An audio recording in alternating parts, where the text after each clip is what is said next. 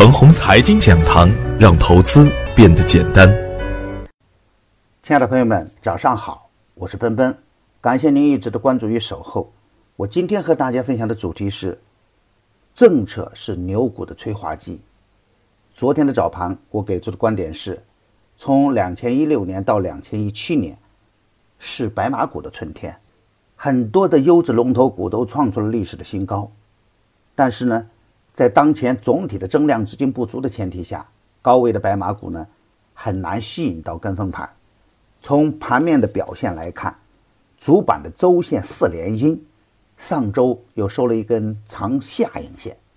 从统计的数据来看呢，股灾以后啊，主板周线五连阴是极限，周线酝酿反弹应该是大概率事件。但是值得注意的一点是呢，高位的白马股。在下跌的过程中是放量的，而反弹的过程中间呢，量能是跟不上的，并且啊，有的个股已经破位，整体的形态并不好看。总体来说呢，它还处于风险的一个释放阶段，步入下降通道的股票仍然是震荡走人的节奏。在市场整体悲观的前提下，次新股和中小创表现抢眼，但是呢。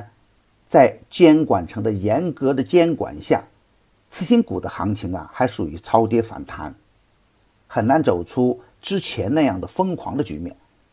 所以啊，追高是不可取的。当前的风口呢，还在芯片和五 G，当然，他们的分化呢是一种必然。优质的个股啊，有可能走出独立于大盘和板块的行情，而资金关注度不高的跟风盘呢？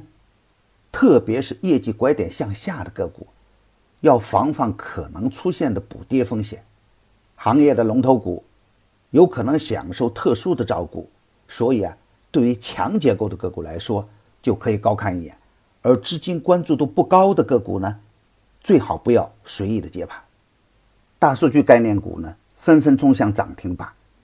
我之所以昨天没有更新大数据的观点，是根据近期的经验做出的判断。每当一个新的热点出现时呢，真的龙头通常都是一字板，说了也没有用；而跟风盘呢，通常都是坑多肉少，盲目的去参与资金的博弈，不符合正确的一个投资逻辑。而从市场的情绪来看呢，风口过后啊，看看谁有低吸的机会，比如次新股中的大数据概念股，先进数通、银信科技、东方国信。融科科技、天基科技、九七软件、市北高新、朗源股份、时机信息、新国都。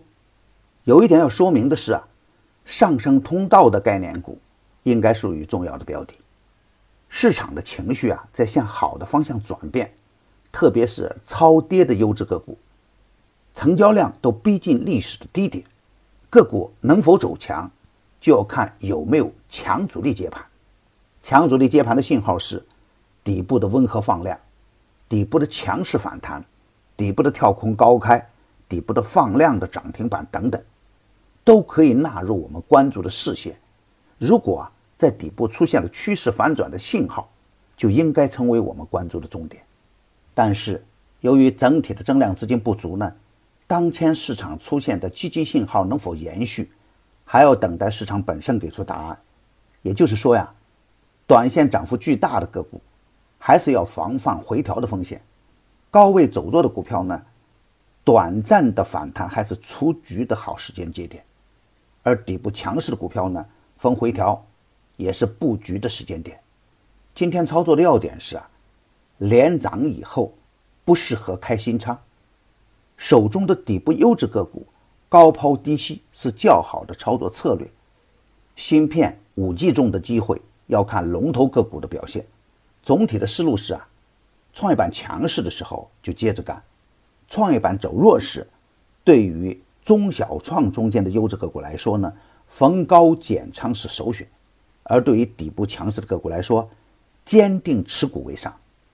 我的观点只是我个人的观点，盘中所涉及的个股只为说明我的观点，不构成推荐。如果与您的观点不一致啊，您说了算。